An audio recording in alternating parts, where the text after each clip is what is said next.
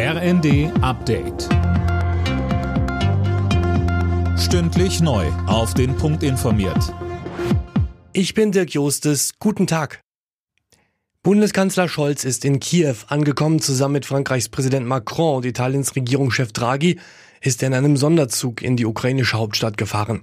Im Gepäck hat Scholz die Freigabe zur Lieferung schwerer Waffen, wie den Panzerhaubitzen 2000.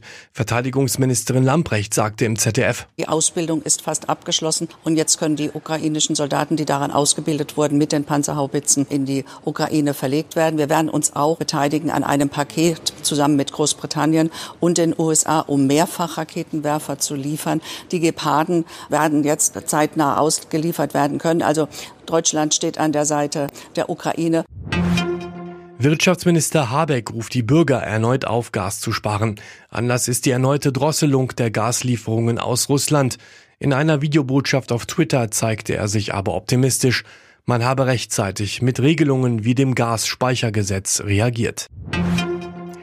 Der starke Anstieg der Corona-Infektionszahlen ist kein Grund zur Sorge, das hat der Virologe Klaus Stör erklärt. Entscheidend sei die Lage in den Krankenhäusern und die sei entspannt. Wie Stör im ZDF sagte, hilft die Sommerwelle sogar im Kampf gegen die Pandemie. Wenn man die Infektion weiter nach hinten schiebt, hat man halt im Winter, wo der Infektionsdruck und die Infektionswahrscheinlichkeit größer ist, noch mehr Fälle. Das ist ja eigentlich das, was andere Länder schon erkannt haben.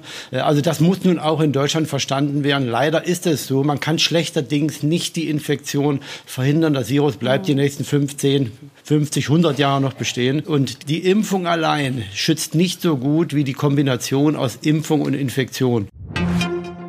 80 Prozent der Deutschen sind dagegen, dass Online-Händler Retouren vernichten können.